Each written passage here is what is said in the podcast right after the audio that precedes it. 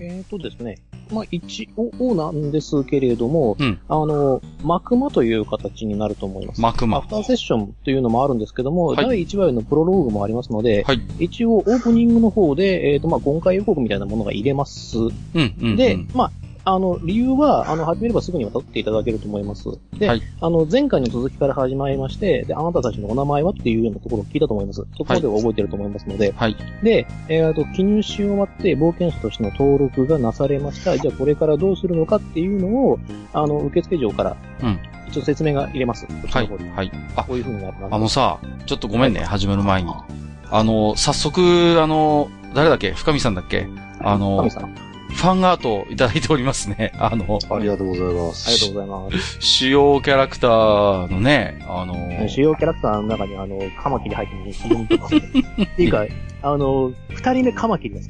そうそうそう。いや、あのーあれを普段から描いてる人の絵の匂いがプンプンしますね。あのー結構デミヒューマン描くのって大変なのよね。こう、よく聞くんだけどさ。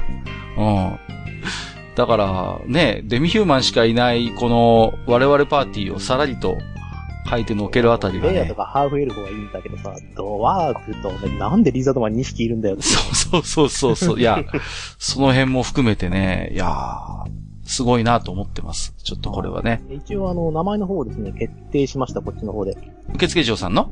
はい、受付嬢さうん、んの。うん。あの、公募しようかなと思ったんだけど、下手に公募するとなんか、あの、選ばれなかった人が悪いかなと。はいはいはいはいははい。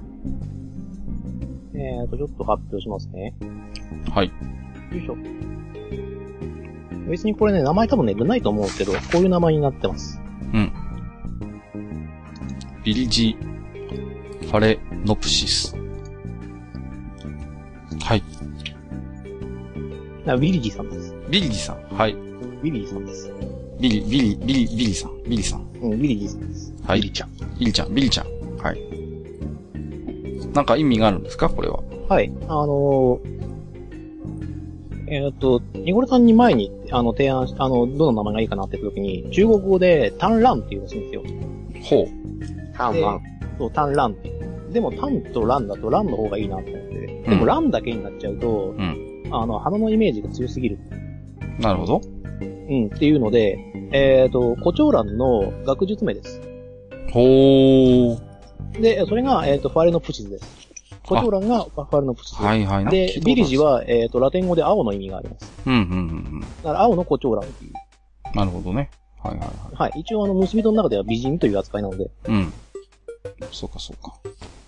まあ結び人にどれだけ性欲があるかっていうのは、はっきり言って甚だ疑問ではありますけど。いやー、カマキリでしょ？うん。言われちゃうね。うん。え、あの、うまカマあの、カマキリもメス、メスがちゃんとお腹いっぱいだったらオス食わないらしいんで、でも、お腹いっぱいじゃなきゃ食べるんでしょ？それは子孫を残すために、こいやー、まあね、うん。じゃあ、お腹いっぱいになるよう、我々が働きましょう。怖い話ですけどね。う、あの、はいそれなに恋愛フラグなんか立てたいの？いいぞ。なるほど。うん。そうか。世の中のっていうね。まあ、うんそんなわけで、こんな一応ですね、あの、今回は公開しないんですけども、この人の設定も、あの、裏でバリッと書いてあります。はい。ほんと使わねえ設定だけ増えていく。いや、そういうのはね、でも、結構大事なのよね。シナリオで裏打ちされるところで。か必ずしも表に出なくても、やっぱりね、深みが出ますから、それは。じゃあ、えっ、と、じゃあ、えっ、と、呼び水だけ各家にお願いして、早速、はい。わかりました始めてい。こうかと。まあ、時間ももったいないですね。はい。了解です。よしと。ちょっと待ってくださいね。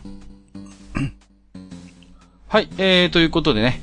えー、本日は、愚者級 TRPG 部ということで、えーと、本編の次回予告ではね、次回メインシナリオやりますよということだったんですが、まあちょっとその前に、えーと、ワンエピソードを挟んでおきたいと、えー、ゲームマスター、えーと、GM のジダラクサイさんからお話がありましたので、えー、今日ね、えー、皆様にお集まりいただきまして、えー、ちょっと、軽めにワンセッション取りたいと思いますので、皆様よろしくお願いいたします。さあ、よろしくお願いします。はいじゃあ、早速 GM のジダラクサイさんよろしくお願いします。はい。えっ、と、今回はですね、正確には第1話ではないんですけれども、うんあの、0話と、まあ、1話をつなぐような話。まあ、マクマのような形ですね。なんですけれども、えっ、と、今回ここでですね、第1話の方の今回予告というか、まあ、これ、これだと次回予告になるのかな。まあ、今回予告でもいいんですけども、どんな話をやるかというところの導入から始めていきたいと思います。はい。では、いきますね。えーかつて名馬の里と呼ばれ、今は冒険者で賑わうモーデナという街がある。英雄を夢見る者、栄達を望む者、挫折を味わった者。様々な意志が交錯する街で彼らは何を求めるのか。えー、愚者級ゴブリンスレイヤー TRPG 第1話、冒険者の手引きと最初の選択。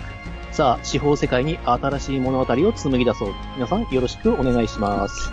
よろしくお願いします。お願いしまお願いします。はい。というわけでですね、前回、えっ、と、あの、カマキリのですね、受付嬢が、えっと、アドバアドベンチャーシートを書いてくれというところから、で終わったと思うんですね。はいはい。えっ、と、まあ、記入が終わったところから、うん話を進めていこうかと思います。はい。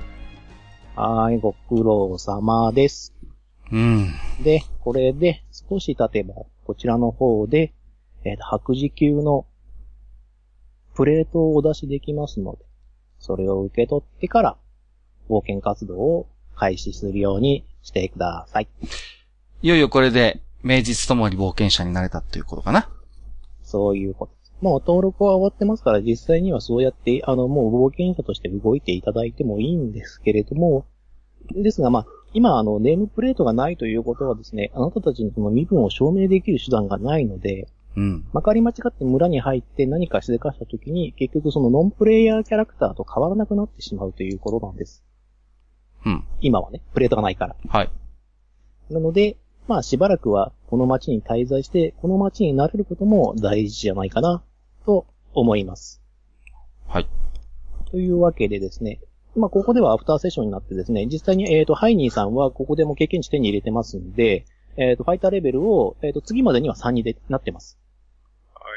はい。で、それで、あの、始めてもらっていいですし、他に、あの、成長点がありますので、ありました、出しましたので、あの、一般技能を1レベル取る、1レベルというか、その、処方で取るっていうのはできます。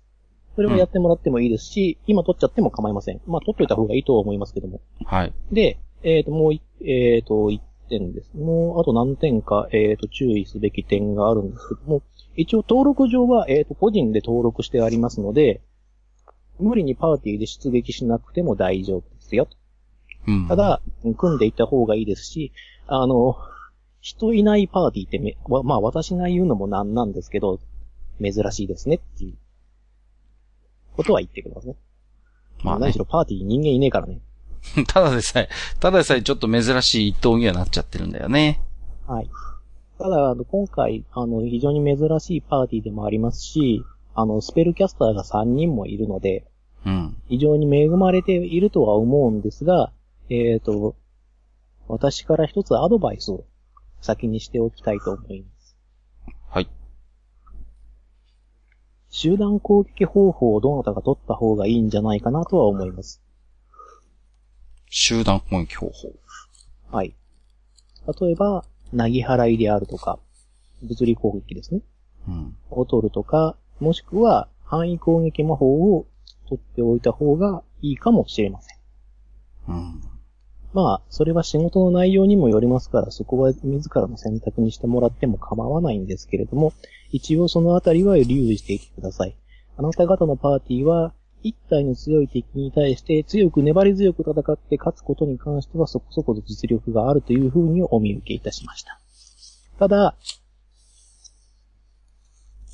大軍を相手にしたときに手数がとても足らなくなる心配があります。それは、えーまあ、ドランクのように、相手を、相手にペナルティを与えつつ、確率で眠らせるような魔法もないし、うん。えーファイヤーボールのように、あの、相手を複数投げ払うような魔法を持っていないということだけは必ず覚えておいてくださいね。まあ確かにね。はい。まあ、そのあたりはね、あの、後のせ、後々の成長で、あの、話し合って取ってくださいということです。実際にちょっとね、あの、回復の方にめちゃくちゃ、めちゃくちゃに、あの、特化してる人たちがいっぱいいるので、魔法なんかがうん。うん。言語環境は強いんだけども、っていうのがちょっとね、心配になっております、私。です。あの、そこで私、あの、ジダーがね、じあの、出しゃばるわけにはいかないんで、あの、あと、もしジダーにこういう魔法を取ってほしいっていう要望があれば、ある程度言っといてください、先に。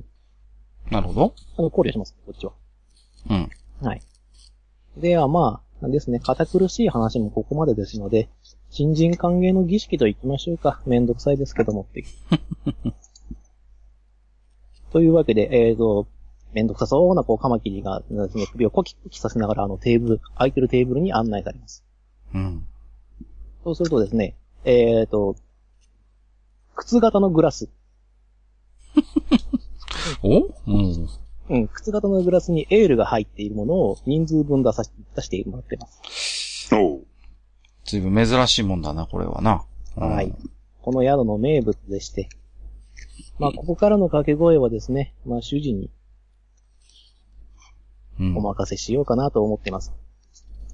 というとですね、あの、宿屋の主人が、えっ、と、宿屋の主人ですね、いつの間にかビールのジョッキを持っていてですね、まあ、この実際には入ってるのはエールなんですけども、はい。えっ、と、で、パッとこう、周りを見わあの見渡してみるとですね、あの、そこにいた冒険者の先輩らしき人たちもですね、全員エールを持って、いつの間に。はい、いつの間にかですね。というわけで。えーと、じゃあ、新しく加わったアドベンチャラーの仲間に、そして、何よりも、俺たちの羽馬に、乾杯っていう風になって、えーと、みんな乾杯を取って、えーと、いいあの一気にエールを煽ります。というわけで、えーと、ここからはですね、えーと、いろいろとこう、先輩方が、うん絡んでくるんですけれども、何かお話ししたいことがあれば、えーと、こちらの方でお聞きしますし、そうでなければ、あの、ちょっと火を飛ばして、やらなきゃならない処理をやります。大体この、この仲間パーティーたちの中でさ、こう、そもそも酒が弱いやつとか酒がめちゃくちゃ強いやつってのはいるんかね？まあそっちリザードマンの、は、リリザードマンは種族的に強いです。そっちのリザードマン二人は言わずもがただけど、そっちの華奢なエルフの姉ちゃんは、こういうのは得意なんかい？あ、ハーフエルフだった多わ。分、うん、多分、酒というものに、多分ですけど、あんまり触れてないんじゃないかな。ワインとかの文化はあるよ。ああ、ワインはね。うんワインとかね、うんワインとかね、果実ジュースとか、あの、なそうね強い酒で言うと、蜂蜜酒とかはエルフの文化の中にある。ああ、そうかそうか。うん。ただ、ただただ、あのね、こういう苦い酒っていうのは、そうだね。多分ないと思うんだ。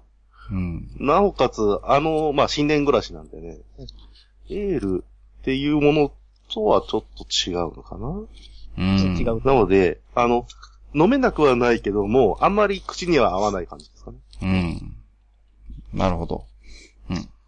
そっちの無口なフファイターのドワーフのアンちゃんは、わあまあもう言わずもがた、強いんでしょうな。強いという感覚がよくわからん。これだからドワーフの感覚は、うーん、まあ、水みたいなもんですからね。そうでしょう。な。ドワーフにとってうんの酒っていうのは、あの、ウォッカに近いあの歌手って言われてるやつですから。そうですな。じゃあ、パーティー的には心配はなさそうだね。すぐにぶっ倒れるような奴はいないのかな大丈夫かなそれとも体力時給で振る？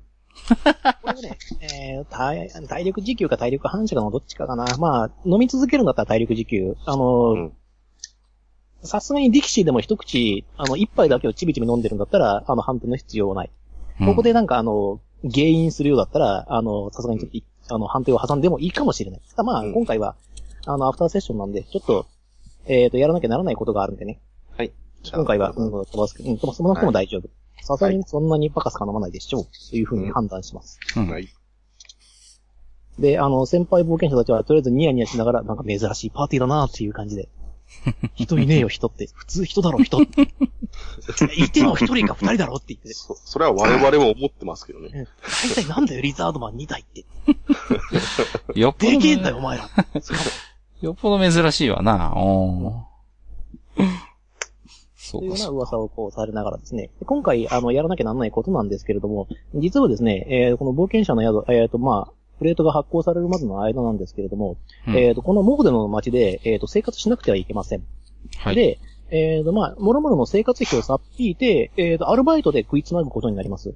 うん。バイト。はい、あの、その判定をしたいと思いますね。ほあえーともちろん、ルール、うん、はい、もちろん、あの、ルールブック持ってると思いますので、288ページの収入、あの、開いていただけると、えっ、と、冒険以外での収入というのがあります。う。ほう。あるね。ほうほう。うん。はい、えーと、プレイヤーキャラクターは冒険と冒険の合間に冒険以外の副業によって収入を得ることができます。その場合、労働、生産〇〇、職人〇〇、芸能〇〇のいずれか一つを選んで判定してください。その効果によって1週間の収入を算出できます。っていう風になってます。でうん何も持ってない場合でもですね、あの、体力時給とか、あの、技量時給とかで、その、仕事ができますよということになってますんで、うん。うんうん。うーん。僕は調理は持ってるけど、これは使えないんだな、この見る感じでは。調理、あ、いいですよ。大丈夫ですか？はい調理でも、えっ、と、ここで下働きをするっていう風にうん。判断しますんで、うんそこは構いません。じゃあ、早速なんだけど、この冒険者の宿で、コックは足りているのかい？うん、めっちゃ足りてる。だから君、下働き。じゃあちょっとさ、じゃあちょっと街に繰り出してみるよ。しょうがない。何か僕の調理の技能を活かせるところがあればと思うけれど。まあまあ、あの、ここは大きな都市ですので、うん。あの、いろいろとそのない、厨房の中に入って何かをするっていうような、えっ、と、お仕事はうん。十分にあると思いますので、はい。はい。あの、雇ってもらえることになるでしょう。でその場合は、まあ、技量し、えっ、と、まあ、技量時給ですね。これ全部時給なので、1週間はい。働かなきゃならないので、うん。うんどれだけ、えっ、と、まあ、仕事を維持できるかっていう意味では、体力時給、知力時給、技量時給、魂拍時給、この時給を使った判定になります。なるほど。うん。はい。えー、それでですね、えっ、と、一つ、えっ、と、ボーナスがあるキャラクターが一人、一方いらっしゃいます。ほえー、それはですね、おハイニーさんです。ー。はい。ハイニーさんはですね、もともと商家の生まれなので、えっ、と、金を稼ぐということに関してとても上手くなっています。ですので、えっ、と、この、えっ、と、効果値判定に関しては、えっ、とね、プラス5を差し上げます。う。おや、ったぜ。なんだ、はい女才ない奴がいるな。ですので、どの判定を使っても構いませんけれども、その効果値にプラス5してから、えっ、と、まあ、収入を得てくださいということになります。ちなみにこれなんですけれども、えっ、と、生活費用と総裁になっています。ほうほ総裁というか、その総裁した後の収入になります。だからうん部屋を借りるなり、あの、どこかで暮らすなりしたとしても、その生活費用と総裁という風な演出になりますので、そこは、まあ、あんまり考えないでください。あ特に、あの、何日経過したから、宿代いくら払わなきゃならないっていうような処理を僕はするつもりがないので、まあ、それも込みの、ええそれを込み込みで、まあ、アルバイトもあれはしてくださいということになります。そうか。うん。うん。じゃあ、一人一人の、じゃあ、そんな過ごし方を宣言してもらいつつ判定していけばいいのかな？そうですね。で、あと、えっ、と、今回の、えーまあ、キャンペーンなんですけれども、うん。えっ、と、まあ、これ、判定の関係なくやっもうや今やっててもらって構わないんですが、えっ、と、プレイヤーが知っていることはキャラクターが知っていて構いません。ただし、キャラクターが知っている場合はちゃんと味付けしてください。なるほど。なんでこれを知っているのかっていうこと。はいはいはいはい。ちゃんとそこの理由付けが必要だよっていうことですね。そこをちゃんと考えてくれよと。それさえあれば、えっ、と、けあの、プレイヤーの知識をそのままキャラクターに反映させてもらって構いません。はい。ということだけやって、じゃあ、とりあえず、あの、アルバイトの生活を始めましょうか。うん。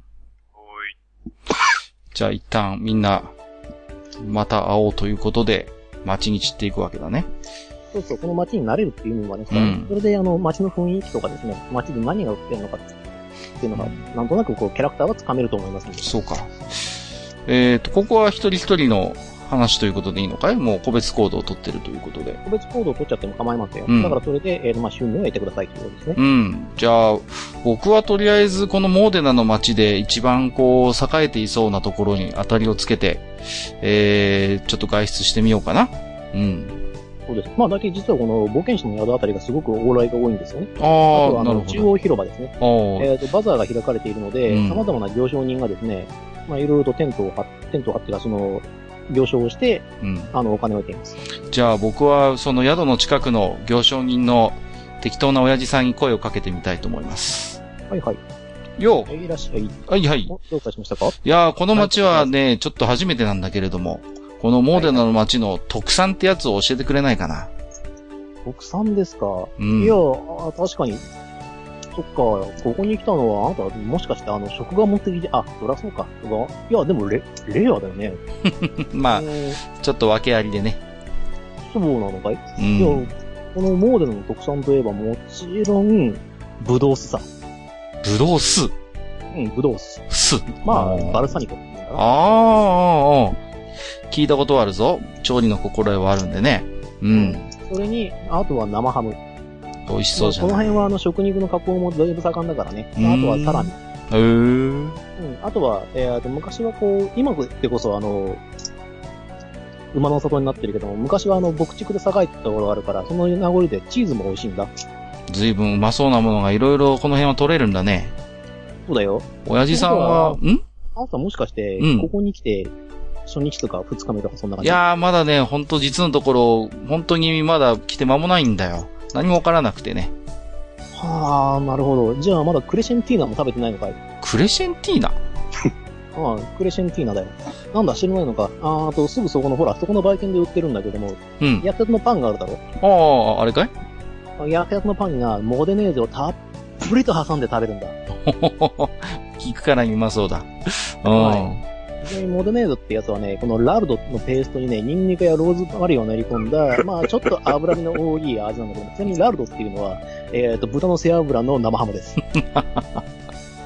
なかなか、あれだね。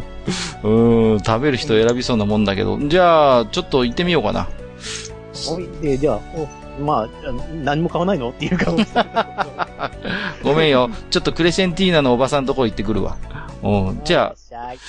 あ、はい。えっ、ー、と、何？このモデナではこのクレセンティーナってやつが特産なんだって？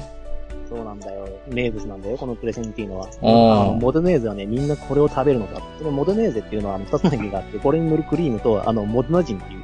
モーデナで暮らし、生まれてモーデナで育った人をモデネーゼって言うんですけど。ああ、なるほどね。うんはい。でもね、この焼いたこのふわふわのパンがあるじゃないか。うんそれをね、真ん中でふっと割って、湯気が出てるだろ、うんそこにたっぷりとこのモデネーゼを練り込むんだ。スッとね。そして、このラルドが少し溶けたところを、こう、はいって言って、こう、ぐっと口の中にぶっと突っ込まれます。うわー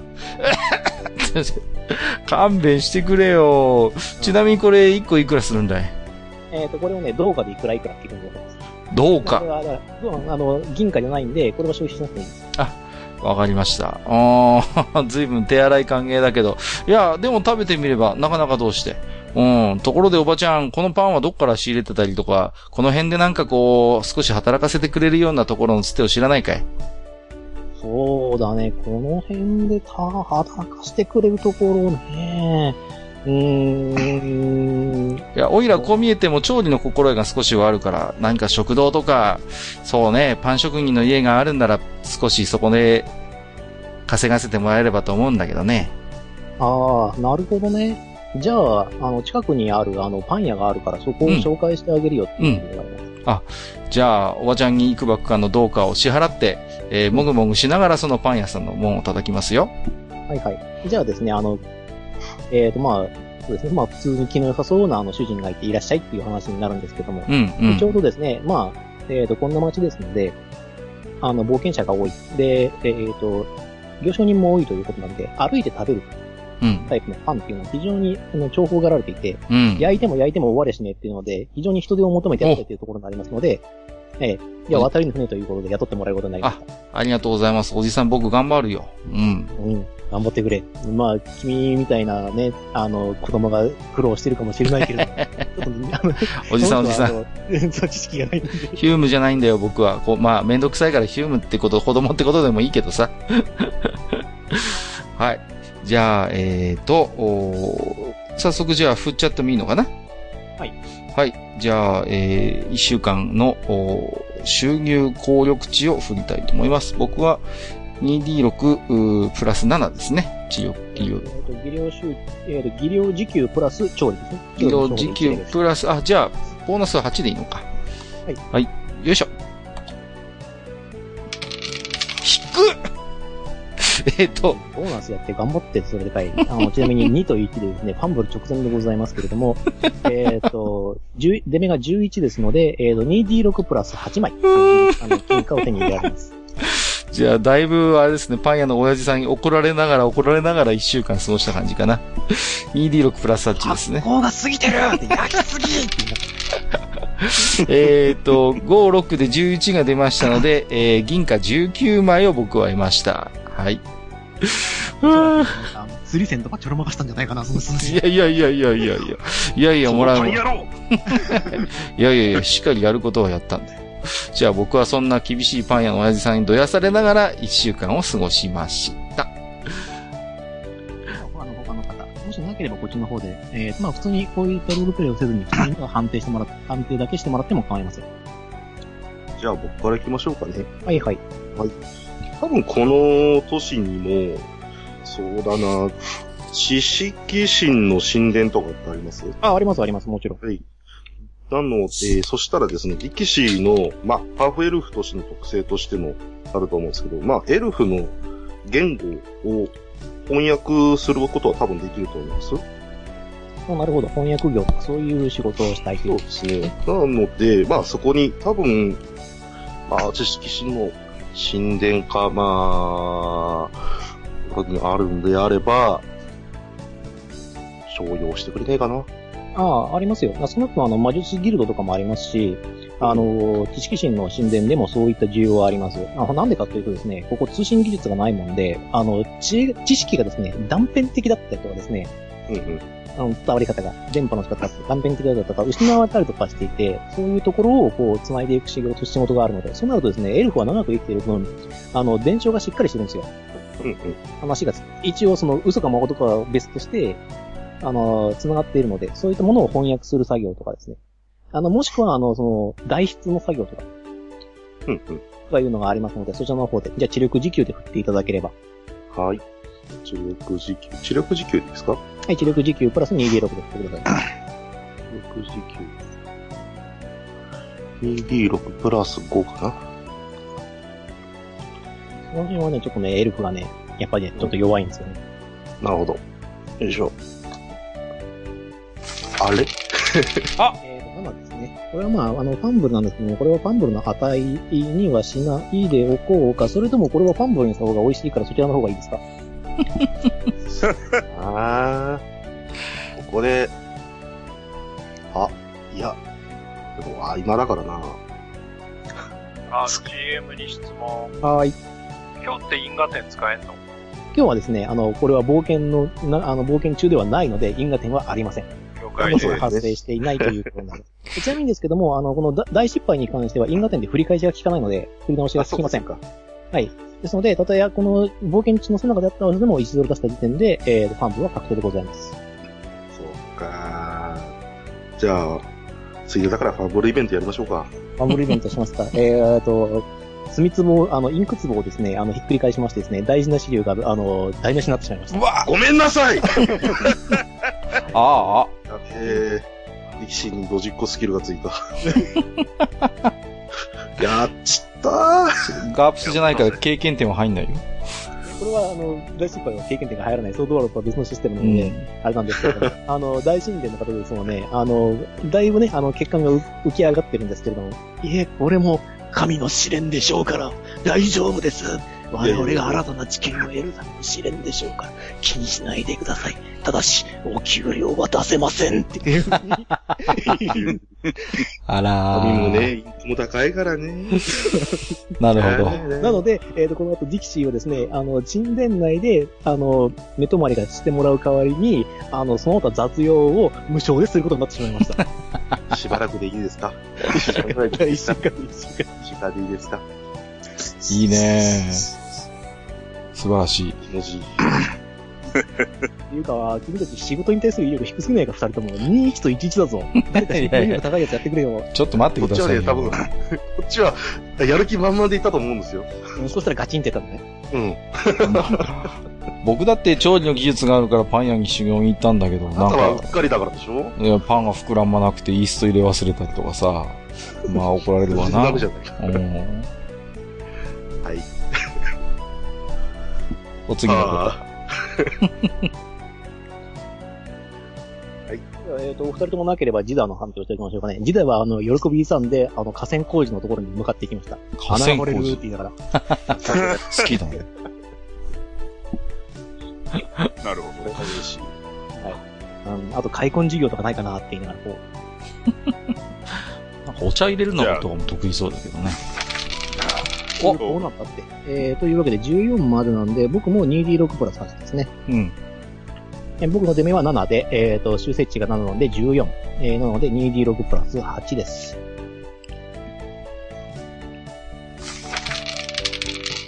河稼ぐな。もうこれも平均値しか出せない。15枚の収入を得ました。ね。いやー、労働っていいなやっぱ穴だよ、穴って言いながら。あの、冒険者に向いてんだか向いてないんだかよくわかりませんけど。じゃあ次はドビンさんですか？じゃあ、俺は、あれだな。なんか、やっぱり工事かなんかやってるようなところを探して、荷物運びの職でもないか聞いて回ってみようかな。ああ、あの、じゃあ隣であの、ものすごい力であの、スコップを振るっているリザードマンがいる,、いるところ、の職場で、あの、うん土を運ぶっていう。そうそうそう。そんな感じで。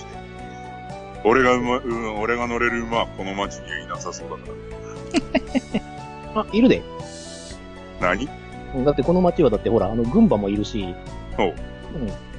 あの、いわゆるあの、春梅もいるから、この町は。どっちもやってるよ。とはいえリザードマン。とはいえリザードマンだからね。まあ、あの、俺たち重たいしなっていう。うん。うん。そうだね。ちょっいや、もうと、ちょっと馬がかわいそうだな、みたいな感じ。馬車とかならね、うん。いいんだろうけどそうね。うんそういったつてがあればよかったんだろうけどね。まあまあ、うじゃあ今回は普通にあの、土を運ぶ作業をしてもらおうか。はい。じゃあまあ体力時給で。じゃあ 2D6 足す6でいいんだね。AD6 たす6でいいよ。はい。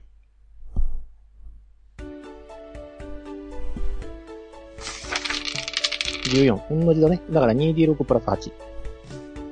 2D6 プラス8。はい。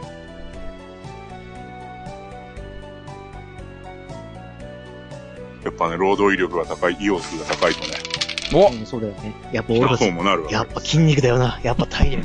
労働は体力。そして筋肉。おかしいなこのリザードマンコンビは、堅実に稼ぎます。5、5、10が出て、出て18枚ですか。これも足しと、足しといたっていいんですか？いや、私ちょっといいよ。はい。で、買い物するんだったら、その、まあ、今回のやつの、まあ、マクマンの間にやっちゃってほしいなっていう。そうすると、残り一人は、ハイニーさん。じゃあ、じゃあ、ハイニーさんかなはい。うんはい。じゃあ、とりあえず、ハイニーさんは、えーっと、工作を持っているので、一般技能はいはい。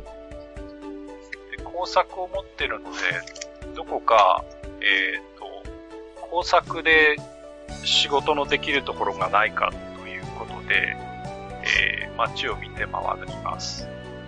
ああ、そうですね。そうなるとですね、あの、先ほども話しましたけれども、ここはあの、露店、あの、広場が露店が多いので、あの、露店の整備をやってくれないかっていう仕事があります。露店の整備？あまあ、屋台ですよね。屋台を、あの、各小屋掛けしてるんだけれども、壊れたところがないかチェックしてほしいし、あの、こういう棚を作ってほしいとかっていう時に、ちょちょちょっとやってほしいと。なるほど。はい。じゃあ、それを、それをやりますか。はいはい。でその場合はですね、えっ、と、工作時給、え、工作時給じゃない、あの、技量時給プラス工作。で、えっ、と、ください。で、さらにプラス5してください。ってことは、技量時給が8で、はい。工作が初歩だからプラス 1? プラス1。で、えー、プラス5なので14ですね。ってことは、えっ、と、2D6 プラス14ってことね。はい、そうです。はい。いいなぁ。あーす出目が7なので、はい7 21。21とということは、えっ、とね、3D6 プラス14です。はい。大きいなぁ。2D6 プラス14ね。はい。はい。じゃあ振ります。はい。ドドうわまあ、平均値ですねン。でもじゃあ低、いね。銀貨が、えー、26枚手に入ります。はい。やったぜ。なんだ？無口の割に意外とあいつ金稼ぐのうまいな。じゃあ、もう所持金に足しちゃっていいんだね。おっしゃっていいです、この場合は。で、1週間経ち、一週間経ちまして、街の妖精やなんかっていうのは、このキャラクター自体は馴染んだと思います。うん。で、えっ、と、まあ、冒険者の宿でですね、えっ、と、いつものカマキリ受付所はですね、あの、プレートができましたよっていう、うん。えー告知がありますので、皆さん集まっていただくといううんこ。とになります。で、この中で、えっ、と、ハイニーさんはもうすでに成長が終わっているものとしてか、もう変わって構いません。えっ、と、ファイターレベルは3にしててください。はい。で、はい。はい、皆さん、こんにちは。お久しぶりです。一週間ぶりになりますね。っていう。うん。なんか、ディキシーがすごい落ち込んでるように見えるんだが、気のせいおかい。腹が空きました。なんだか、ひもじい思いをしてるように見えるんだが。おー贅沢ができないだけで。なんかそっちのリザードマン二人はなんか、また筋肉がなんか一回り大きくなったような気のせいかな。やっぱり労働っていいと思うんだって、ムキムキしてます。いや、気のせいだろ。そうか。なんかあっちでは銀貨ジャラジャラさせてるドワーフもいるしさ。なんだ、器用なやつもいるんだな。ああ、あなってるんじゃないですかね。まあ、それでですね、あの、首をコキコキって言って、あの、またカマキリがこう話し始まるんですけども。えっとですね。じゃあ、えっ、と、プレートのお渡しができましたので、これで正式にうちの、えっ、と、羽馬艇のですね、えっ、と、冒険者として登録が完了いたしました。おめでとうございます。で、よろしく頼む。えー今回からですね、もちろん、あの、お仕事の方を斡旋できるんですけれども、はい。よいしょ。あーちょっと失礼。ミスってしまった。えーっとですね、ね今仕掛けをしようと思ってね、ミスってしまうというね。うん？うん、とね。うん。まあまあお待ちください。うん。この白磁等級のペンダントは、これは、やっぱりあれか。名前の通り白磁でできてるんだっけ？えーっと、素材はえ、て、えーっとね、色が違うだけで金属製のプレートのはずです。ああ、そうなんだ。取ったないと割れちゃうんで。そうだよね。冒険中ねあの。ドッグタグの意味があるんで、うん。あの、な亡くなった時の身元確認のためのそうか。もあるので、うんうんうん。確かに白磁じゃ割れちゃうもんな。安心置きしてるわ。そうなんですよ。うん。でですね、今回からあの、お仕事をもちろん、えっ、と、受けていただくんですけれども、うん。こちらの方でですね、えっ、と、斡旋はできません。え？どういうこと？ああ、まあ、言葉のあやです。うん。ご存知ありませんか？ん？冒険というのはですね、こうやって、貼り付けた依頼を受けていただくことになるんです。はいはいはいはい。当然で、あの、ボードにですね、様々な依頼が実は貼り付けられているということに気づきます。うん。パッと見たらね、確かに貼ってあるよ。うん。というわけで、うん。まあ、ここからですね、好きなあの仕事を選んでみてください。ちなみに選ぶ前に情報収集をすることをお勧めするかもしれませんね。そうか。じゃあ、とりあえず、あれだな、こう、今日、羽馬邸に、他の冒険者は今いたりするのかい？ニヤニヤしながらみんな見てますね。やりづらいなやりづらいよ、も新人う。何選ぶのかなっていう。なんかこう、話しかけやすい冒険者いないですか？パッと見て。なんか気の良さそうな、こう、うん冒。険者はもちろんいますよ。うん。その気の良さそうな一人にちょっと話しかけたいんですが。ああ、いいですよ、どうぞ。まあ、この見ての通り、今、たった今、えー、えっと、東京を受け取ったばかりの駆け出しだよ。ここは、恥を忍んで聞くんだが、僕らに何かこう、適したような仕事というのは今、あそこにあるもんかね？と僕は尋ねてみます。うん。俺に聞くなんてなかなかいい目をしてるじゃねえか。いいか？あー受付嬢やな冒険者ギルドも決して鬼じゃねえ。お前らに受けられるような仕事だけをあのボードに貼ってあるんだ。俺たちはそれを見ている。それだけの話。俺たちは俺たちに合った仕事っていうのがあるんだが、それはまだ貼り出されちゃいねえ。なんでかって、あんたらが来るのを待っていたからだよ。なんだか。って言うと、あの、ニヤニヤしてるとですね、みんなニヤニヤしながらですね、あの、お金をですね、チャリンチャリンチャリンチャリンしてるんですよね、みんな。家計に、家計にされてるな、これは。もしかしたら。うん、間違いない。おというわけで、えっ、と、冒険の内容、今回、えっ、と、ボードに貼られている冒険の内容は1から7ですね。1から7番だけ7。は異常に、異常に古べた、古ぼけた、あの、内容になってます。おーまあ、あのーその、やたら髪が古ぼけた依頼はちょっと危険な匂いがするね。うん。ちょっとた 試しにそれをちょっと読んでみてもいいですか？どうぞ。はい。うーん、これはどんな、どんな依頼ですかこれは。うーん。俺が読んだ方がいいですか？これもうメモ貼ってあるんですよ。貼ってある。あこれか。うん。あ あ、今、今見つけたよ。2番だね。どれどれ。1、2、3、4、5、6、7と全部貼ってる。7番で。番ナンバリングやたらふ、やたら古ぼけてたのは2番だったかな？7番です。7番、7番、はいどれ、うーん。やめた方がいいな、これはな。うん。やめた方がいい、これは。なんでや？多分ね、僕の予感がそうさ騒いでるんだが、多分地下160階以上あるぞ、このダンジョンは。うん。まだ増えるしね。多分これからも、うん。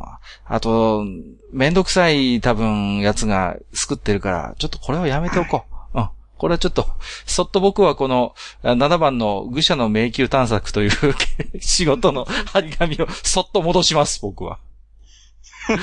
そうするとですね、あの、おそらくその依頼にかけていた先輩冒険者たちがですね、あの、ええー、っていう顔をしてる。いや、いやいや、待ってくれよ。これは実はだな、あの、何も、あの、探索をしてほしいって、お前らにあの本気で思ってるわけじゃないんだって必死に食い下がってきます。いやいやいやいやいやいや。この、エンゾー家が所有している愚者の宮殿、まあ、エンゾー家の領地内に発生しまったこの迷宮を自由に探索していいという権利なんだ。わかるか？いいか？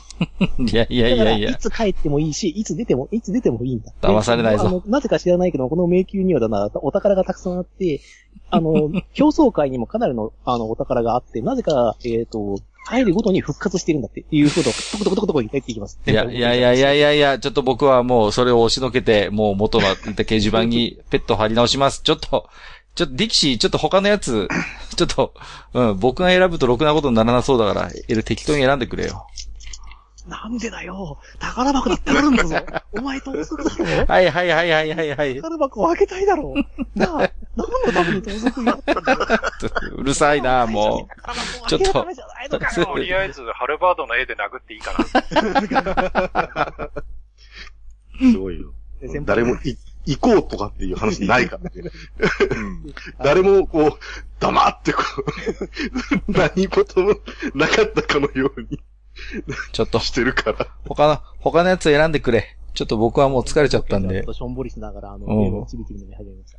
うん。てかね、多分ね、その周りの人たち、リスナーじゃねえ。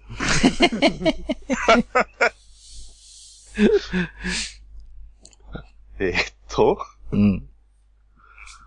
えそれがあるわー、けでね、ちょっと時間を取ってもらって、ちょっとはいね、エクセルの雰囲気を味わってもらおうかなと。冒険者の雰囲気をね。うん。なるほどね。はい。まあ他の人はあれですけどね。ピキシーだけは、お金に困ってるんですよ。お、じゃあ、祝儀の高そうなやつ。うん。単純にね。まあ、それはともかくとして、まあ、もしですよ。もしですよ。うん。7万行く機会がもしあるとするならば、うん、我々には先立つものがいろいろ足りないんじゃないかと。うん。うんだって7番の、ね。うん。7番の愚者の迷宮探索はさ、報酬が迷宮内にあるものの所有権って書いてあって、うん。全くもって、なん、わからんぞ、これは。もっとで確、確実に、必ず迷宮には、1階には一つ必ず現実があって宝箱がっていう。現実。いやいやいやいや、いや、騙されないぞ。いや、騙されない。ちょっと、あるだろうけど、ディキシー、これにしよう、これ、これ、これどう ?6 番、6番。6番。うん。6番、ドゥはずっと6番を見てるよ。あー、やっぱりね。ただ、力士はね、多分ね、報酬だけ今ね、ちょっと、今両手のかしとこう、天秤かけてんだよね。ちょっと6番をじゃあ、ディキシー読んでくれよ。なんて書いてんの、はいこれ。えー僕の友達を探して、うん。場所、ここ、依頼主、僕ですね。うん。えー依頼内容が、えーいつも一緒にいた、えー犬の太郎がいなくなった。探してほしい。うん。で、報酬が、えーこれは銀貨ですね？どうかね。どうか。3枚と僕の宝物。うーん。これはあれじゃないか。エルフの耳があればあっという間に終わるんじゃないのか？うん。うん。探索できるかな？こんなあれ、あの、その内容を見てるとですね、あの、まあ、受付嬢の一人、まあ、これは、えー今はヒュームにしておきましょう。あの、この冒険者ギルドには受付嬢何人もいますんで、うん。うんまあ、担当が、君たちの担当がカマキリってだけだ。うんう。ん。あの、他の人は。大将、なんでこんな依頼受けちゃうんですかっていうような顔をしてるうん。これじゃ依頼にならないじゃないですかっていうことを言ってみると、あの、大将は、なん、あの、表情すら動かさずにですね、いいか？トシハムいかぬガキがよ、ここに来て、依頼内容を書いて、報酬を出して、俺に提出した。何の問題もない。これは依頼だ。っていう、あの、後ろの方で声が出てくるんです。かっこいいなうん。街になれるっていう意味も兼ねて、うん。まずは6に行ったらどうかと思うんだけどな。うーん。しかし、ここに約1名、ものすごく逼迫した、経済的に逼迫してるやつっぽいやつが、いるんだな。ちなみに、当座どのくらい金があれば足りるんだい？あまあ、基本的には、あの、アルバイトさえつな、あの、ししていけば、えっ、と、暮らしに困ることはないです。うん。ただ、あの、装備の更新とか消耗品の補充なんかは、知りませんっていう。うん。そう。一応弓使いなんでね。消耗品があるんだよね。そう。後々のことを考えると、消耗品ってなるし。まあこの銅貨3枚はですね、あの、基本的にあの、あの、金額にならないと思ってください。うん。ただ、はい。だからこれ3円ぐらいですかね。ずっあだから、とえーだから、そうです。さっき言ったあの、クレセンテイナーを、うんあの、3つ買っておしまいです。なるほど。そっち3日の、分の食料になるじゃない。すごい。あれ、あれ決してうまいも、うらい、俺、この前食ったんだけどさ、決してうまい代物じゃなかったぜ、あれ。何やとこの野郎。こっちの名物やぞ。こっちの名物や音は聞こえてた。やべやべ。そういえば、そっちのリザードマンの兄ちゃんはずっと6番の依頼を見てるけど、どう思うんだい？いやー。やってやりてえなぁと。じゃあもう、決まりか？これは。うん。一応他の依頼も 見てみていいですか？僕はちょっとささっと目を走らせますよ。うん。あじゃあ、見てみてください。うん、1番。えっ、と、1番ですね。はい。うん。えっ、うんと、これは村の警護。うんえっ、と、場所、えっ、と、モーデナ北側山脈に近い村。依頼主は村長。依頼内容は、えっ、と、まだ実害は出ていないが、村の周辺で人間ではない足跡が複数確認された。収穫の時期も近く、このままでは安心して作物の収穫ができない。村の周辺の探索と足跡の調査。えー怪物であれば退治してほしい。報酬、銀貨合わせて25枚。滞在中の食費と寝床は提供できます。達成報酬として収穫祭への参加を認めます。うん。というのが、1の依頼になります。はい。怪物が何かわからんから、ちょっと怖いね、これは。うん。ただ人と間違う、一見間違うような足跡ってことはってことだよね。うん。うん。まあ、人間型の怪物である可能性は高いか。しかし、うーん。2番とりあえず読んでみよう。2番を手に取ります。はいえーで、2番いきます。えー2番、ゴブリン退治。えー南東森近くの村が場所になっています。依頼主は村長。依頼内容、えーと、村にたびたび現れている高2の退治。えー農作物や加工肉を盗まれています。えーけ怪我人などは出ていないが、いずれ危害を加えられるだろうと心配しています。えっ、と、高2の巣を見つけて退治してほしい。報酬、銀貨を、えー銀貨で1人12枚。うんえー村にある現物で提供できるものであればお渡しできます。こっちは1番と違って、はっきりゴブリンとは書いてあるが。えっ、と、あとあの、報酬の面でも、えっ、と、1人12枚です。うん。そうね妻の。場合は全部で25枚なので、うん。だいぶ違うな。ただ、実際どれぐらいのゴブリンがいるのか、救っているのか。うん。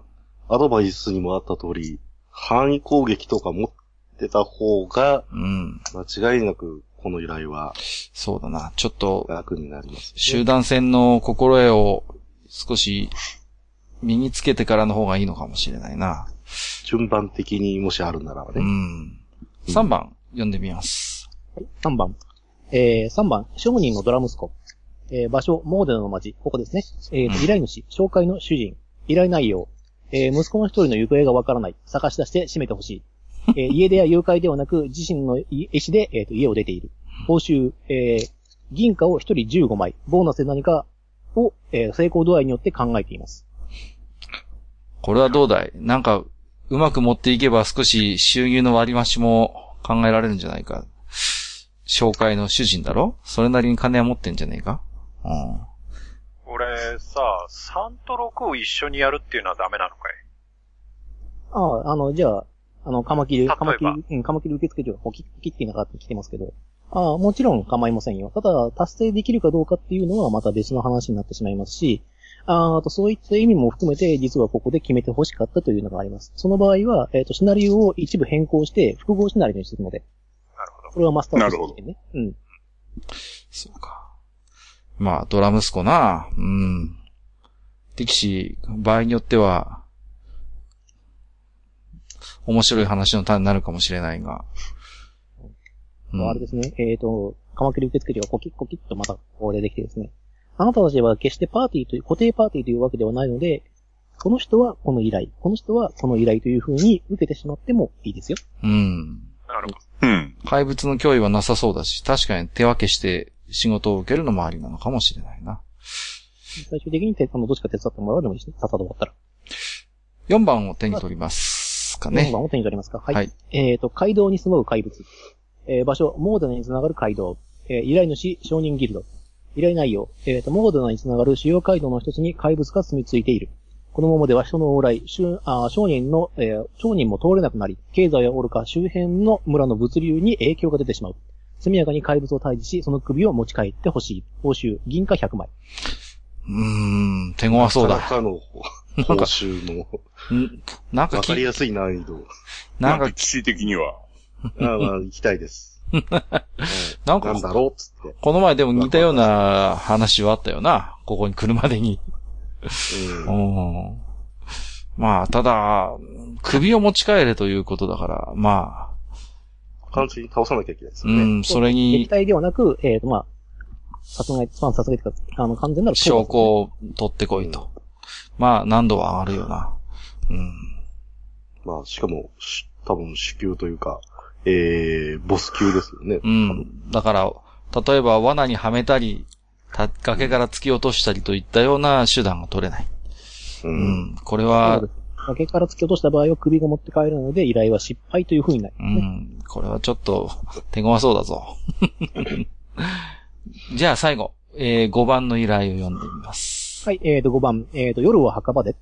えー場所は、えー南東の墓地になります。依頼主は思考神の神殿から。うん。依頼内容、えーと、多くの人が眠る墓地、あの、墓場が荒らされている。えー墓荒らしは許されざる罪だが、もし悪意のあるものに利用されているのであれば、死者の魂は救済されなければならない。調査と原因の排除を期待したい。報酬、えーと、1人銀貨10枚。えー依頼中のた、依頼中や、えー達成時の怪我など、けあの、回復のサポートは、えーこの信仰神の神殿で行うものとする。うん。まあ、神殿の依頼だから回復のサポートは心強いが、力士これだけではわからんか。こまあ、今、怪物知識使っても、多分何にもわからないとはう、思う。情報が少なすぎるなと。りあえずね。うんただ、墓場っちゅうのがね、うん。問題で、我々は、じゃあ、まあ、アンデッド系とかに対して何かこう、ね、うん、ちゃんとこう、対処できる方法も全部持っているかと。そうなんだよ。うん。誰か銀製の武器を持ってたりはするんかい？持ってなさそうだね。う。うんん。場合によっては、方法の手で逃げ帰ることになるかもしれないな。うん。あまあ、一応、あの、ジダが言いますけど、一応、俺のブレスだったら、あの、扱いが魔法になるから、あの、その武器に関しては、その、通常攻撃無効みたいなやつに関しては効くようになるけどっていう。うん。なるほど。うん。ヒールかけたら一網打尽みたいなことにはなんないのかなるよ。ね。なるのか。うん。ヒール、あの、アンネットに対してヒールはダメージになるから。まあ、回復その使い手は、まあ、ただ、どうだ、ディキシーの使える回復術というのは即応性のものではないからな。うん。うん。じわじわ溶けていくだろうね。か かけたらね。さあ、ということで、えすべての依頼に目を走らせたわけだが、どうしようか。うん。さあ、どうするかな。というわけで、まあ、ここでですね、また気のいい先輩がですね、クックックって笑いながらこう、来るわけだ。どうだい？どう、あの、すべての依頼を見るわけだけど、どんな依頼がお好みかなっていうふうに。まあ、今のところでも、まあ、ちょっと恥を忍んでというと、依頼主の彼には、少年には、申し訳ないが、6番の依頼というのは、確かに僕も気になってきたかな。うん。うん。多分6番に関しては、僕だけ、僕だけって、力士だけが悩んでますんで。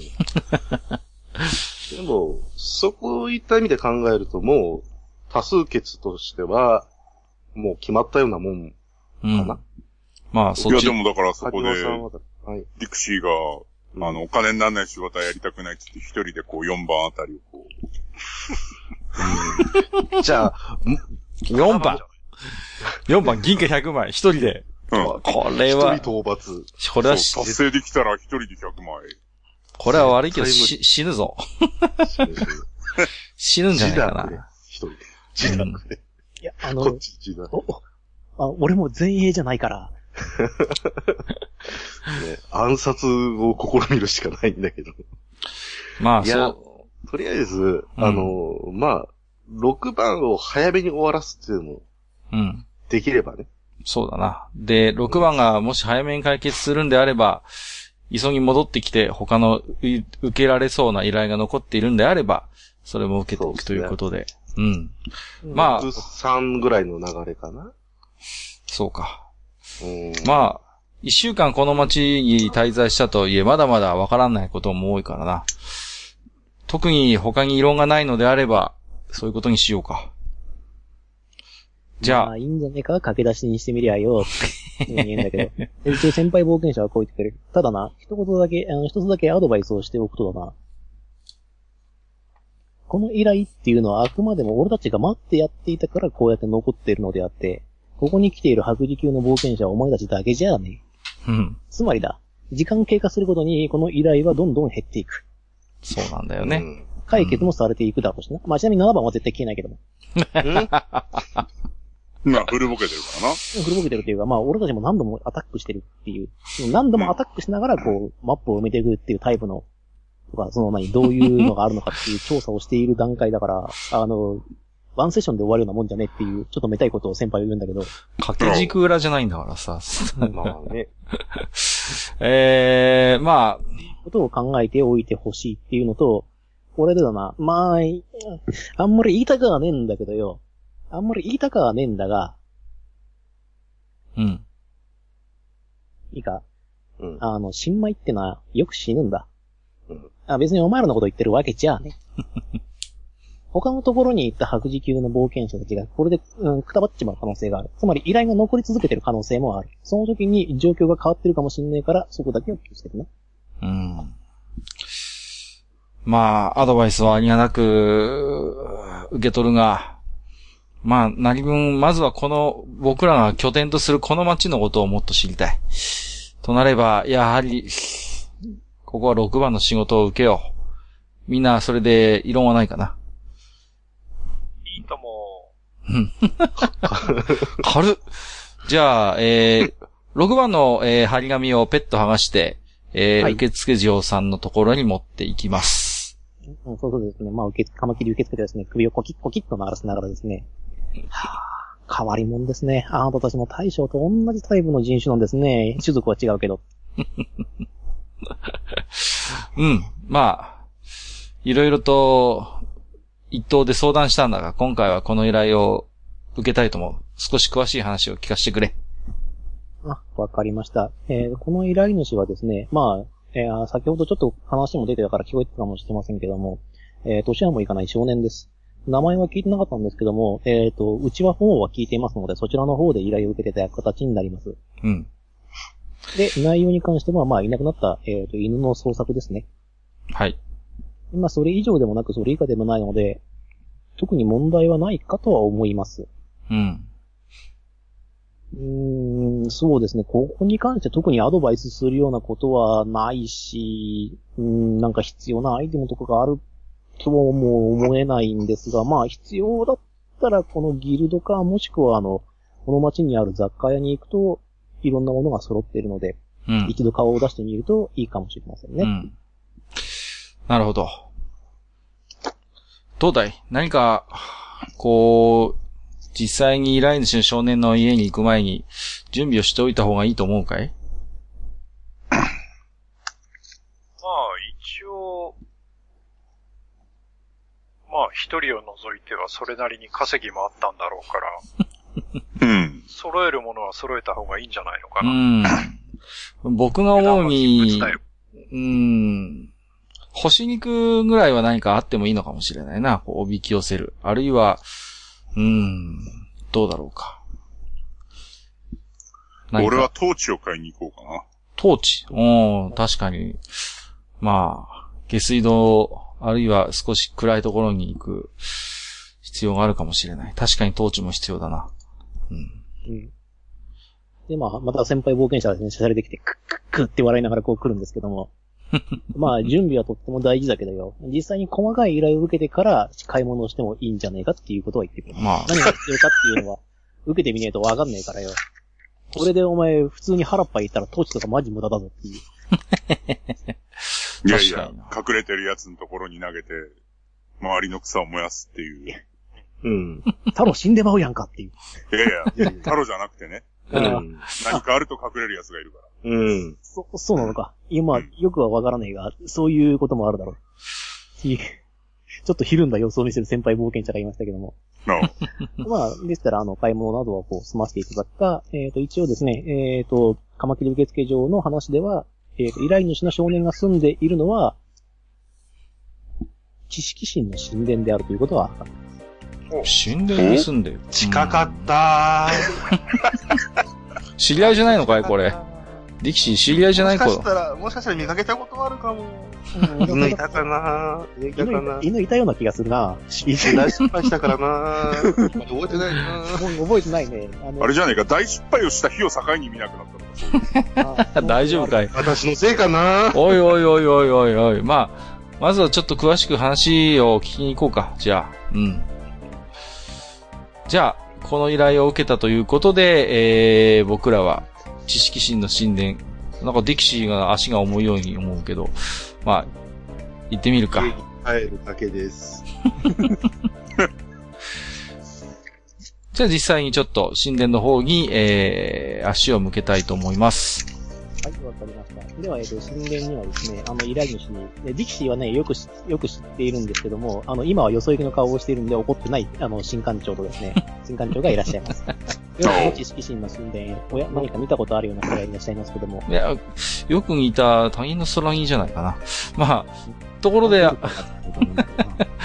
えー、ギルドの方で、えー、張り紙を見てきたんだけれども、えー、ここで、えー、犬を飼っていた少年を、えー、住まわせているということはないかい？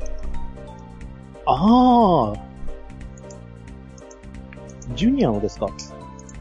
ジュニア。はい。あの、単純にジュニアっていう風に言うんですけれども。うん。えーと、もしかしてあの、犬を探してくださるっていうことですか？っていう、長は言ってます。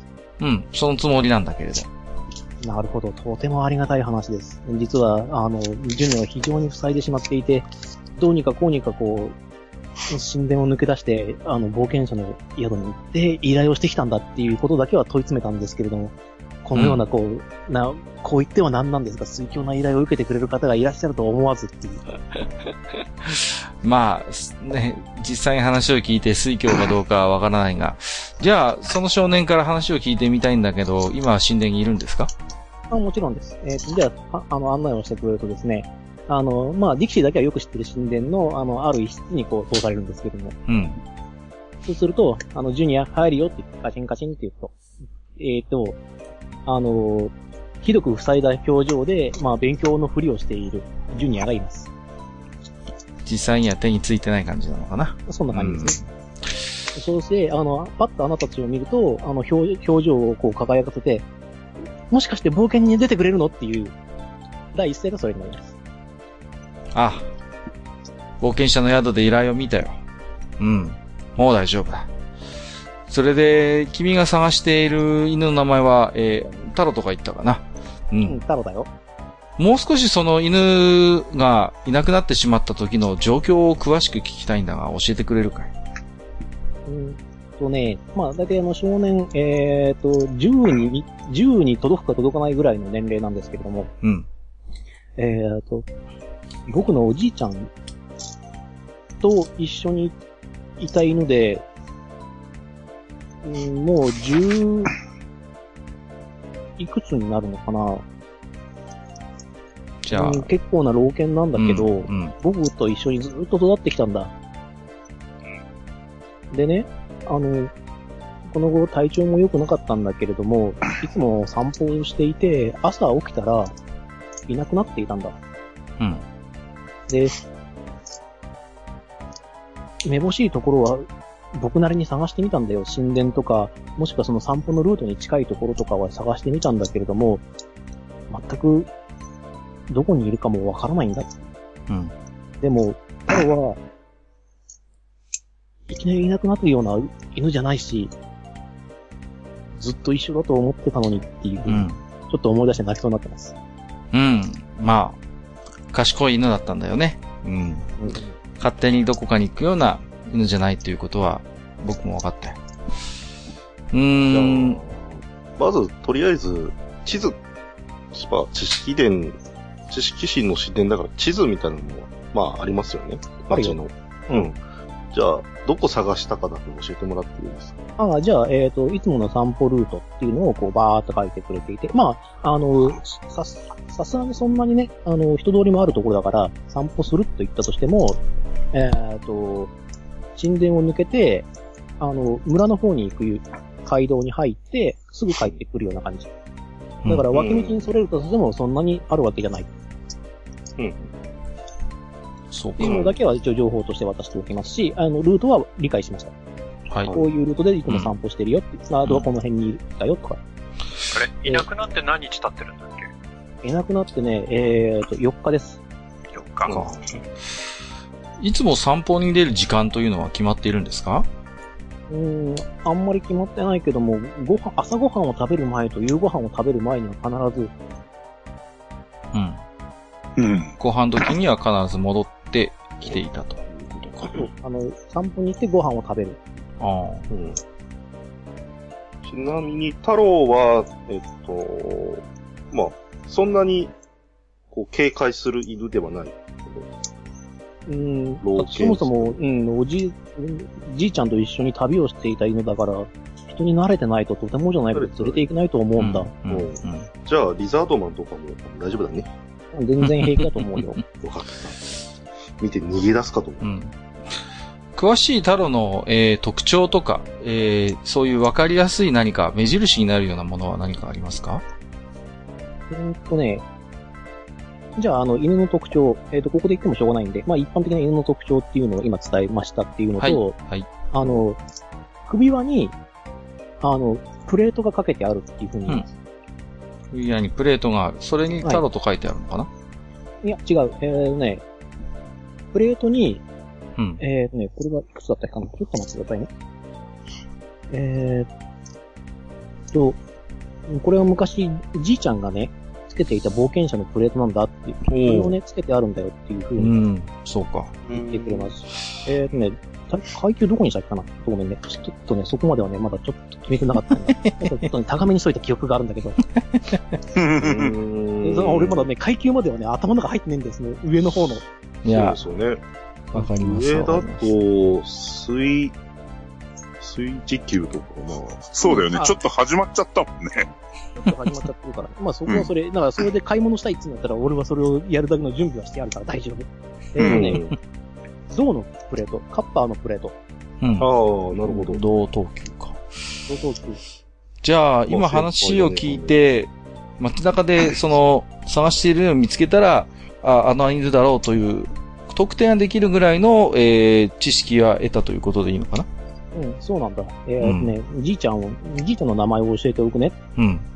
あのね、カルって言うんだ。カル。カルカルうん。で、銅板、銅板にカルって書いてあるから、すぐにわかると思う。そうか。おやおやうん。おやおや。僕はちょっと顔色が変わりますね。うん。その、おじいちゃんというのは、今はぞ、まだ健在なのかな？うん、5年ぐらい前にどうやら死んじゃったみたいなんだけど、僕はわからないんだ。わからない記憶がない。記憶がない。あの、うん、おじいちゃんの孫っていうわけじゃなくて、うん親族っていうの？よくわからないんだけど、血は繋がってるみたいなんだけども、うん。僕の父親も顔もわからないし、気づいたらおじいちゃんに育てられたんだ。んそうか。うん。まあ、今はね、犬探しの依頼だから、ちょっと心に留め置いておきますけれども、それ以上は詳しくこの時点では、えー聞かないことにします。はい。というような、えっ、と、まあ、依頼になります。で、はいもちろんこれが、えっ、と、報酬はこれで、これだけしかないけどって言って、あの、切ったね、あの、銅貨が3枚。うん。大丈夫だ。だ。はい。あの、僕の宝物はね、これなんだよっていう風に言って、えっ、と、えー、なんだっけな。あの、魔法に使う、えっ、と、素材ですね。おううん。お？今度は触媒です。あの、上質な触媒というやつです。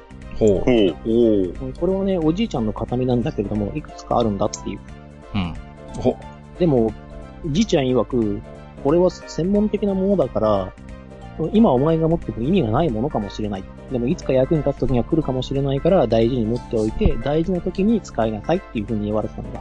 だから僕は太郎のためにこれを使おうと思うんだっていう風に言うんです。うん。これはまあ上質な触媒ですけれども、これ、えっ、と、特に指定はしてません。えっ、と、ゲットした時に何々の上級触媒という風にしてもらう、指定してもらって構いません。ほこれあの、う上質な触媒って、あの、呪文1個につき1個になっちゃうんで、う。うん。扱いが。上質な触媒を使えば精霊魔法うんたらかんたらじゃなくて、例えばあの、うんえーと、ディキシーが持っている、あの、インビジリティの上級の触媒っていうのは、インビジリティにしか使えない上級触媒なんですよ。そうすると、呪文判定にプラス1がかかるっていう、うーん。うん、ものなので。なるほど。なるほそうか。まあ、これはまあ、イベント的な処理ということにしといてください。はいあの、持つ人が、あの、使える魔法の上級触媒は1個だけう。ん。なるほど。だいたい、彼から、うん、彼からじゃないよ。彼と少年から、えー、聞くべきね。はい。聞くべき話は聞いたのかな？ジュニア君から。そうですね。おそらく、ね、それでいつでも聞きに行きますから、本編に始めれば。うん。わかった。じゃあ、我々パーティーの、じゃあ、最初の仕事は、犬探しだ。うん。もう、今日の段階で、その、探索に出る前に、その、はい犬がいた場所を見ることは可能。あ、いいですよ。じゃあ、えーまずそこを見ておいた方がいいんじゃないのかな。うん。確かに。なるほど。あもちろん神殿の一室に、えっ、と、まあ、神殿の誰かが作ってくれたんでしょう。えっ、と、犬小屋がありまして、そこに住んでいたということがあります。うん、た、だ、えっ、と、太郎はですね、非常に頭が良かった犬、あの犬らしくて、えっ、と、リードはつけていなかったそうです。普段から繋がれてもいなかったんだね。流れてはいないんですけども、ここが自分の寝床だって分かっていたので、そこで寝泊まりしていた。うん。他に犬小屋に何か変わった特徴はありますか？そうですね。パッと見特に何かに襲われたとか壊れているとか、中が荒らされているなどという形跡はありません。で、うん気がつくとですね、えっ、と、犬小屋の近くにある餌箱には、あの、餌が入ってますし、あの、水が汲まれた壺、あの、皿が近くに置かれています。毎日毎日取り替えられているものと思われます。うん。なるほど。一応犬小屋の中とかちゃんと調べてみようか。うん、うんどうぞ。えっ、と、で、その場合はですね、まあそうですね、探索だから知力かな？えっ、と、知力集中。知力集中。それは、誰が振ろうか。うーんと、僕は一応観察技能を持ってるんだが、これは探索だからちょっと使えないのかな？知力集中4点です。うん。あ、でも隠されているものを探し出したりすることに使えるというから、ここまあはちょっだからいいですよ。知力集中プラス、まあ観察と、はい。じゃか、もしくはその、どういうアプローチをするかにも言いますけど、まあこの場合は観察でしょうね。あ、じゃあ私は振、るまあ振ってもいいですし、あの、誰か代表が振ってもいいし、その結果以下によっては、いや、俺でやるよっていうようなことでも構いません。うん。とりあえず観察技能を持ってるんで最初にやらせてもらっていいですか？どうぞうん、じゃあ、うんはい。えー、まあ、あまり得意ではないが、知力集中5点、プラス、えーと、僕は、えー観察ボーナスが入るので、えー石膏レベルプラス、観察ということで、えーと、僕は3、4、えーと、4点ボーナス、う11点かな、うん。っていいのかな ?2D6 プラス11ということでいいかな合ってるね。えっ、と、えっ、と、知力集中が元は何点だって知力集中元は、えーと、5点です。?5 点ね。えーうんそれに3プラス1。うん。だから9。あ、そうかそうか。2D6 プラス9だね。はい。うんじゃあ、2リルクスプラス。じゃあ、えっ、と、観察をしてみます。はい。うん。出目が7なので、値は16です。何かわかりましたか？えーと、どうやら普通に犬が暮らしていただけのようです。あの、うん特に名前に引っかき切るとか、うん。細かい、あの、まあ、根わらをしてたのもそれをどかしてみても、うん。あの、生活痕しかない。目立った特徴はないんだね。はい。うんそうです。襲撃とか、中で暴れたっていうような形跡は一切ないです。うーん。僕が見る限りでは、特にこれといった特徴はなさそうだね。では。他のメンバーはいいかい？怪物知識はあんまり使えそうにないからな そうですね。まあ、ここで得られる情報としてはこれ以上のものはないだろうということは現場として言っておきます。うんこの犬小屋からは。なるほど。なるほど。そうか。はい。うん。ちなみに神殿に普段いる方たちの中で、この、えー、と、老犬の、えー、太郎のことを知っている人はいるわけですよね。もちろん、まあ、大抵の人が知ってるでしょう。うんで、まあ、あの、ジュニアを預かっている以上、あの、仲良く育っているっていうことも知っているしう、ん。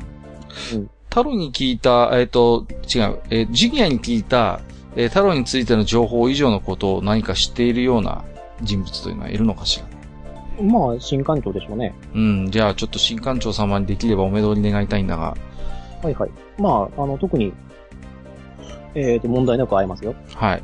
ね、何しろ顔見知りがいますからね。では、一通り、えーディキシー以外は自己紹介をしたとして、では、えー改めて、えージュニアの依頼を受けたということで、えっ、と、何か太郎について分かっていることがないか聞いてみたいと思います。うーん、太郎についてですか。えーっと、特に、まあ、老犬であるにしては、なかなか、しっかりした体格をしていて、うん。えーっと、ご存知かどうかはわかりませんが、あの、象という動物がいますよね。まあこれは知ってなくてもいいんですけれども、どう、あの、死ぬ時に、あの、住処を離れて死に場所に行くっていうような習性がある動物は確かにいるんですが、そういったことではなさそうです。なるほどね。うん、まだ死期を、うんまだ元気うん。うんっていうのもありますし、そもそも犬にはそういった習性はありません。で、うん太郎そのものがかなり賢い犬なので、うん。はい、もしかしたらあの人語をある程度理解してるのではないかって思える時があるぐらいに賢い犬だった。であれば、勝手にジュニアを悲しませるような行動を一人で自発的に行ったとはちょっと考えにくいのかな。うん。はい、あの、そうだと思います。あの、親のようでもあり、保護者のようでもありっていう風に、太郎は、ジュニアのことを思っていたはずなので、うん。なるほど。どうだろう？何か他に神殿内でするべきことはあるだろうか？うーん、まあ、っていうか、その辺は本編の時にやることじゃねえか？まあいいよ別にここで聞いちゃっても。あの、この依頼、この依頼一応全部作ってあるから、うん。あ、あの、ち、ちなみに今日はど、どこまでやるつもりですか？え別に、あの、好きなところで切っちゃってくれません。で、これで、あじゃあ買い物をしましょうで切ってっていうのでも別に構いません。じゃあ、どうだろう？一応ここまでの情報で、一旦どんな準備が必要か、あるいは今後の方針ぐらいまではパーティー内で話し合って、そこで一つ区切りとしましょうか。はいうん。うん。これがあるもんでね、ちょっとね、時間的にどうなるか分かんなかったのか、こういう導入をやりたかったっていうのがあるので、これを本編にかかっちゃうとすげえ時間かかっちゃうんで。そうね。じゃあ、うんここで方針と、えー、準備について話をしておる。準備について話して、で、さらに僕がそのシナリオを煮詰めて本編をやりたいなという。うんまあ。こういう形態を何回かちょっと続けたいなと。依頼を選ぶ。アフターセッションをしながら、えっ、と、依頼を選んで次のセッションへっていうような、この段階を踏んでいきたいなっていうのが、今回のゴブセルのうん。目的になります。はい。じゃあ、みんなの考えを聞こうじゃないか。まずは、うーん、最初に方針か。えー、じゃあちょっと神殿の一角をお借りして、車座になって、えー、お話をしましょう。うん。どう思う？力士はどうだい？なんか罰が悪いので、とりあえず出たいです。いや、でももう神殿で車座になっちゃったからな。うん、もうちょっと我慢してくれよ。とも連れてるしても、まあ、4日経ってるわけだから、うん。早めに、こう、聞き込みというか、見なかったかみたいな、うん。ああいうのを気に入った方がいい。今何時ぐらいですか？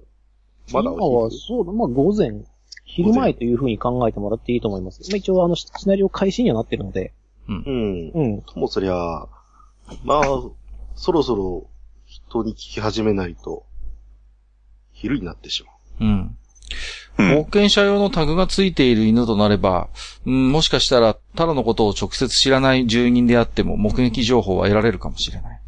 うん。少し街の中の探索も必要かもしれないな。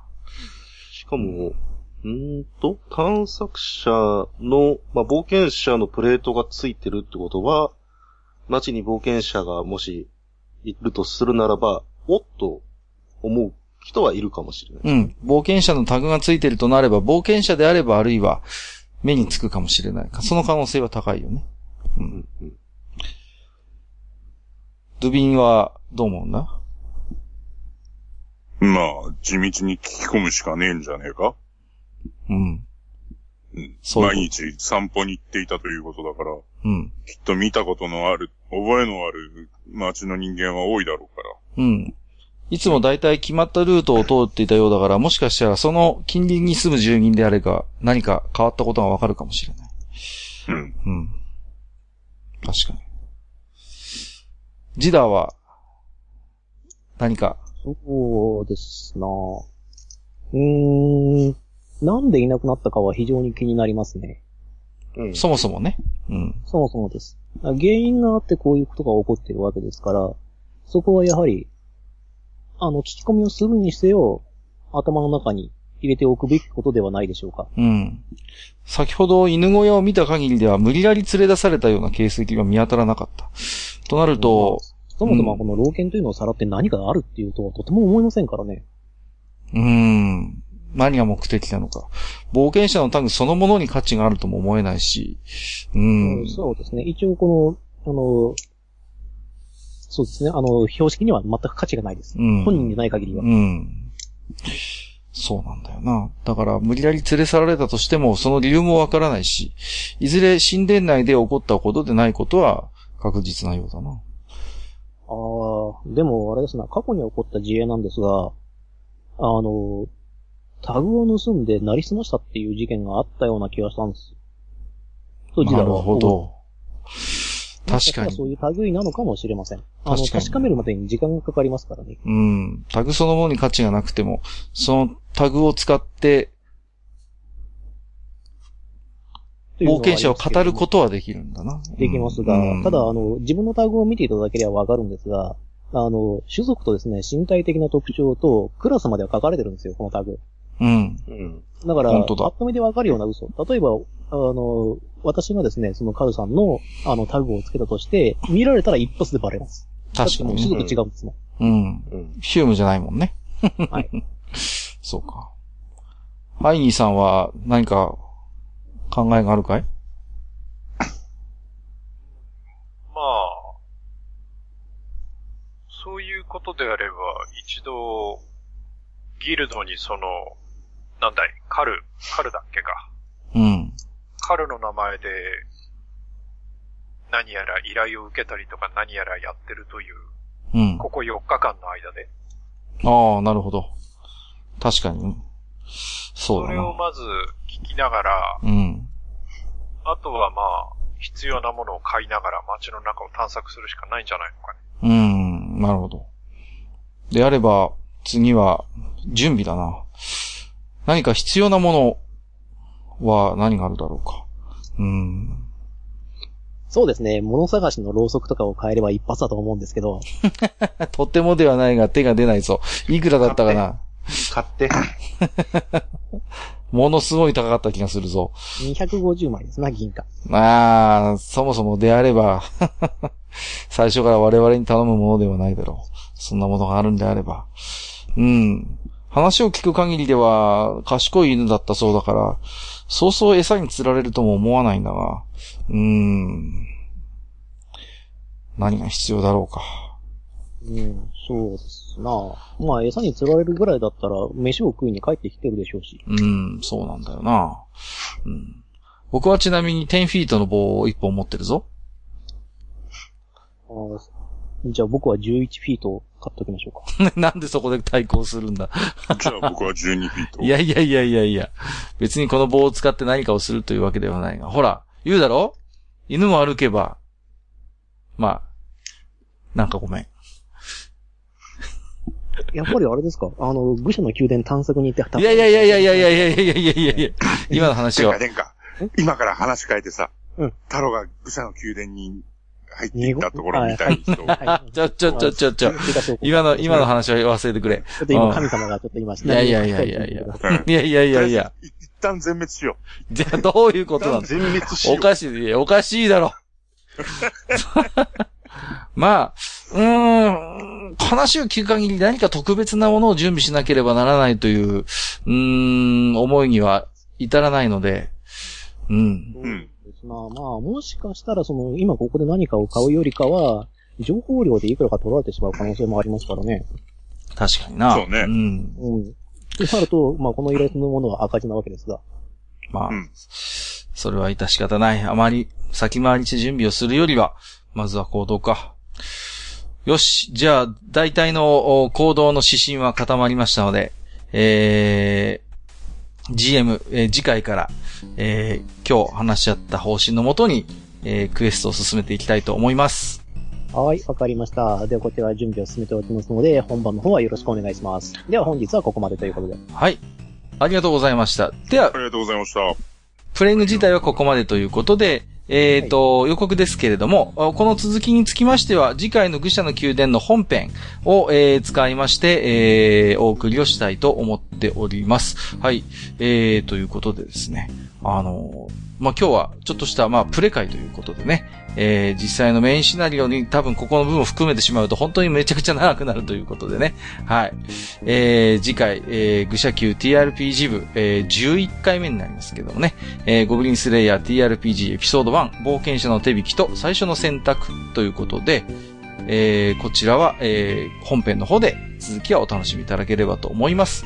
えーっと、ここまで、えーお聞きくださいました。皆様ありがとうございました。ありがとうございました。ありがとうございました。